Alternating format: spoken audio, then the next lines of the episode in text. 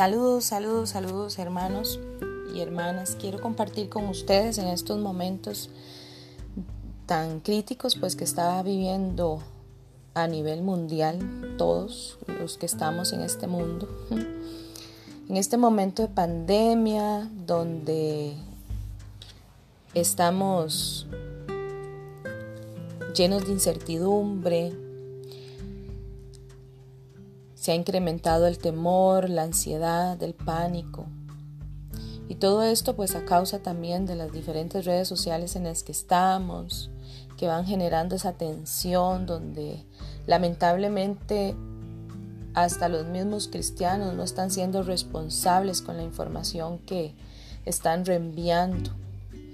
Y eso genera un mayor sentimiento de pánico, de angustia quiero compartirles unos textos bíblicos, una reflexión acerca de una historia que me fascina, que está en la Biblia, que está en el libro de Apocalipsis.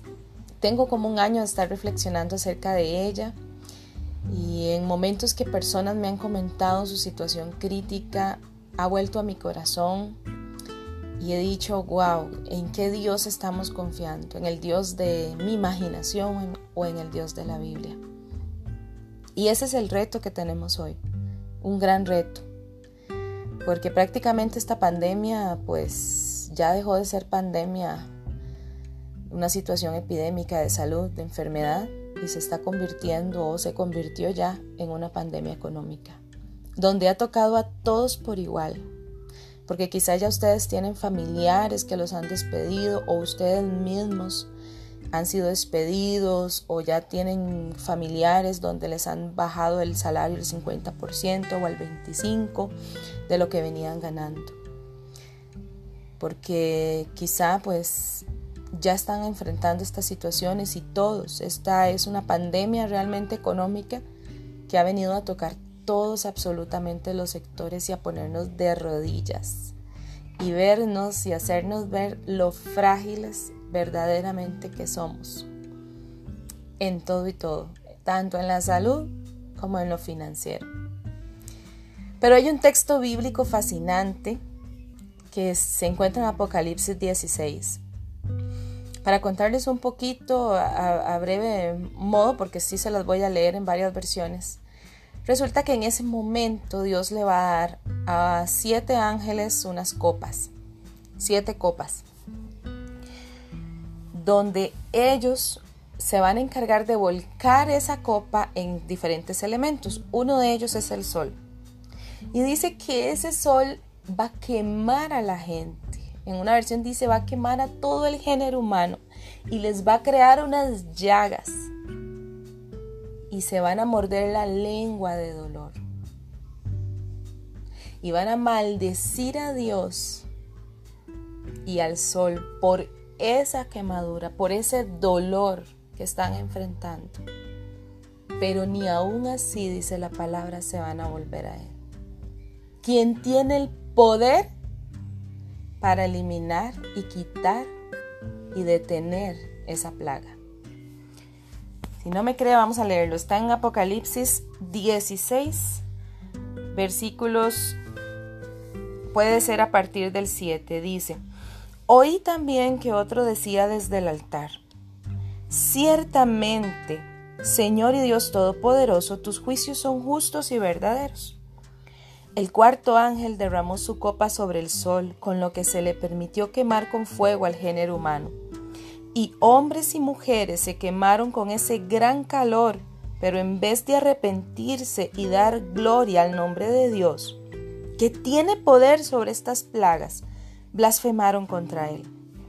El quinto ángel derramó su copa sobre el trono de la bestia y su reino se cubrió de tinieblas. La gente se mordía la lengua de dolor y por causa de sus dolores y sus úlceras blasfemaron contra el Dios del cielo, pero no se arrepintieron de sus obras. En la versión de nueva traducción viviente dice de esta forma. Y oí una voz que venía del altar y decía, sí, oh Señor Dios, el Todopoderoso, tus juicios son verdaderos y justos. Entonces el cuarto ángel derramó su copa sobre el sol. Esto hacía que quemara todos con su fuego.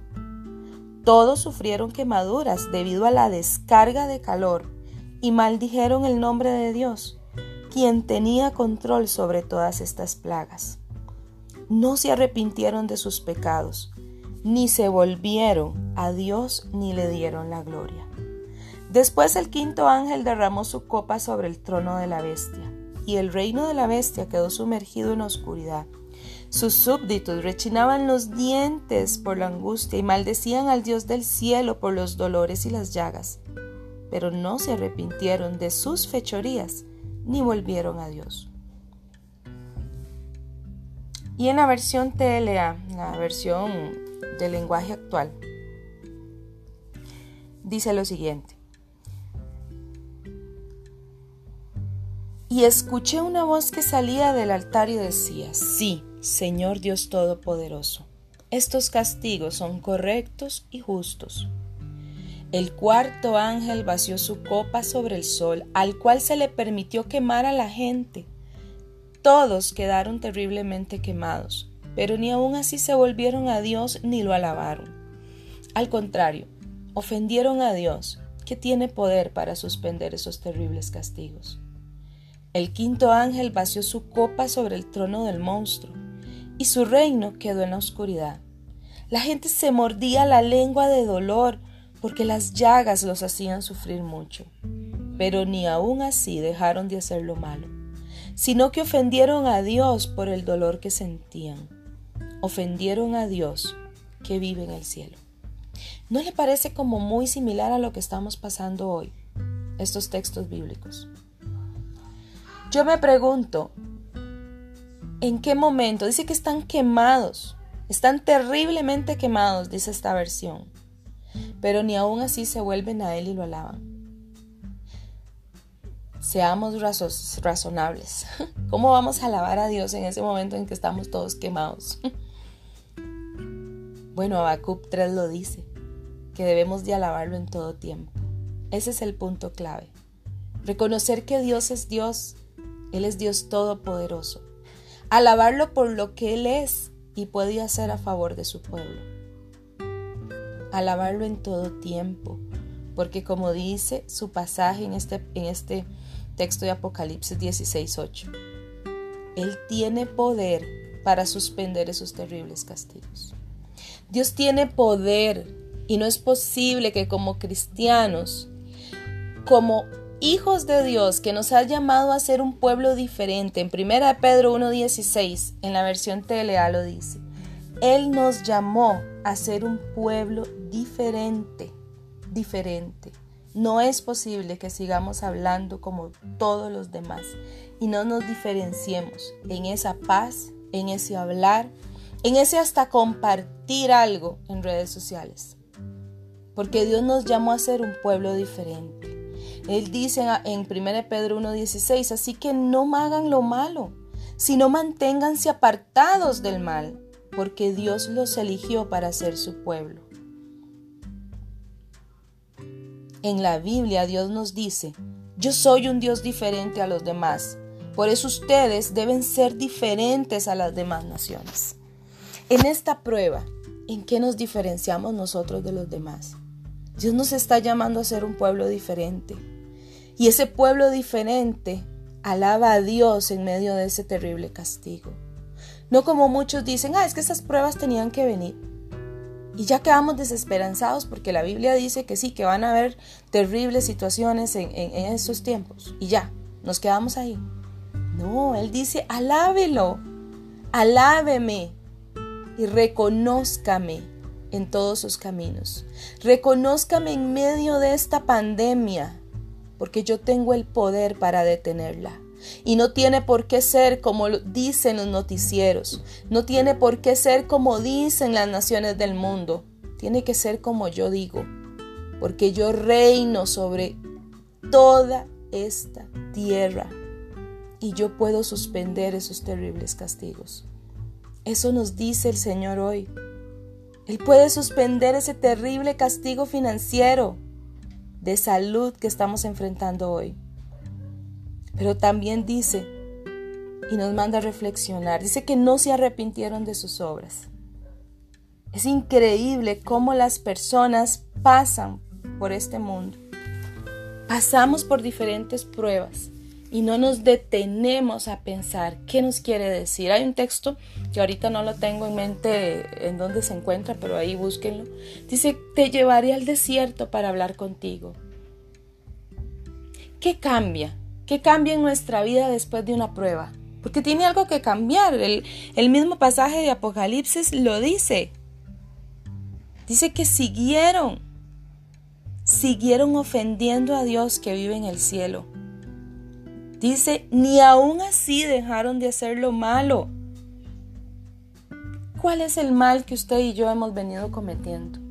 ¿De qué tenemos que arrepentirnos? ¿De qué obras debemos dejar de arrepentirnos? Debemos arrepentirnos y abandonar. Para mí unas enseñanzas que deja este COVID-19 es que nos pone cara a cara ahorita a pensar en qué Dios estamos confiando y creyendo, en el Dios de mi imaginación o en el Dios de la Biblia. Porque le he comentado a personas y me dicen, estos son textos bíblicos, esos son historias bíblicas. No, esa historia bíblica, ustedes y yo lo sabemos y lo repetimos constantemente porque es un texto de la Biblia. Dios es el mismo de ayer, de hoy y por los siglos. ¿En qué Dios estamos creyendo? Hoy está siendo desafiada total y completamente nuestra fe. ¿Bajo qué reino vivimos? ¿Bajo qué gobierno estamos viviendo? ¿Bajo el gobierno de este mundo o bajo el gobierno de Dios? Porque Jesús lo prometió, Él dijo, el reino de los cielos está aquí. El reino de los cielos se ha acercado. Toquemos, habitemos, entremos a ese reino de los cielos, porque en Él no hay escasez, no hay enfermedad, no hay tristeza, no hay desesperación.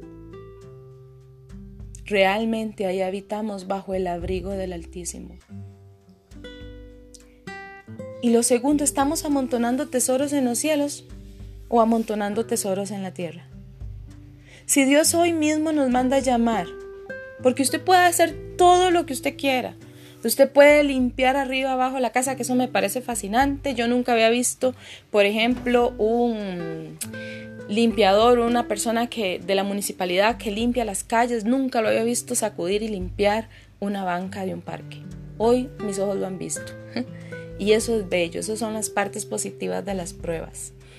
Esos cambios, que ojalá no sean de ahorita, sino que sean permanentes.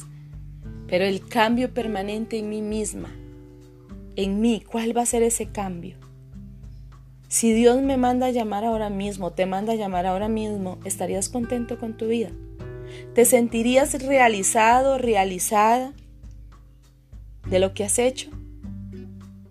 ¿O se está dando cuenta que el enfoque ha estado distorsionado? Que hemos estado sembrando donde aquello en un abrir y cerrar de ojos se termina de qué obras nos tenemos que arrepentir. Eso solo el Espíritu Santo. Y usted en una reflexión, porque la gente dice, sí, están en la casa, quédense en la casa, reflexionen, pero la gente está saturando el wifi, viendo Netflix, viendo cosas y cosas y cosas de, pandemias, porque se notan las redes de WhatsApp donde reenvían y reenvían y reenvían. Crisis y crisis y sustos y sustos y, e información que mucha de esa información no es, este, no es oficial, pero seguimos creando ese pánico y, contribuyendo. Es cierto, hermanos, la palabra de Dios lo dice, Jesús lo dijo, que iba a haber aflicción, que iban a venir terribles terremotos, guerras y demás. Pero por amor a Dios, no seamos parte de los que contribuimos al desastre de este planeta. Seamos llamados pacificadores. Eso es lo que dice la palabra. Somos llamados pacificadores. Y ahí nos quiere el Señor. No haga lo de estas personas que continúan haciendo lo malo, aunque están mordiéndose la lengua por no saber cómo van a enfrentar este próximo mes, este, este próximo semestre en sus finanzas, cómo van a ser enfrentados. Prefieren morderse la lengua que doblar rodillas, reconocer su pecado y enderezar su camino. Eso es básicamente lo que Dios hoy nos está llamando a hacer. Y los invito a leer Apocalipsis 16 y 17. Y que cuando la angustia quiera llegar a su vida, usted diga, ¿sabes qué? Señor, tú eres el Dios que reina sobre esto y tú puedes detener y todo lo que dicen que puede llegar a suceder va a ser detenido por tu mano poderosa y por tu misericordia. Así como le decía Isaías a Jeremías, ora por la paz de Babilonia, porque en la paz de Babilonia va a estar la paz de ustedes. Así Dios también nos manda a orar por cada uno de, de, de, de nosotros, del mundo. Y termino diciéndoles el pasaje y que muchos ya me han escuchado comentar este texto bíblico que está en San Juan o en Juan 14.1. No se preocupen, confíen en Dios y confíen también en mí, dice en versión TLA. Y en nueva traducción viviente dice, no dejen que el corazón se les llene de angustia. Confíen en Dios y confíen también en mí. Confíen en Dios y confíen también en mí. En el nombre de Jesús que así sea.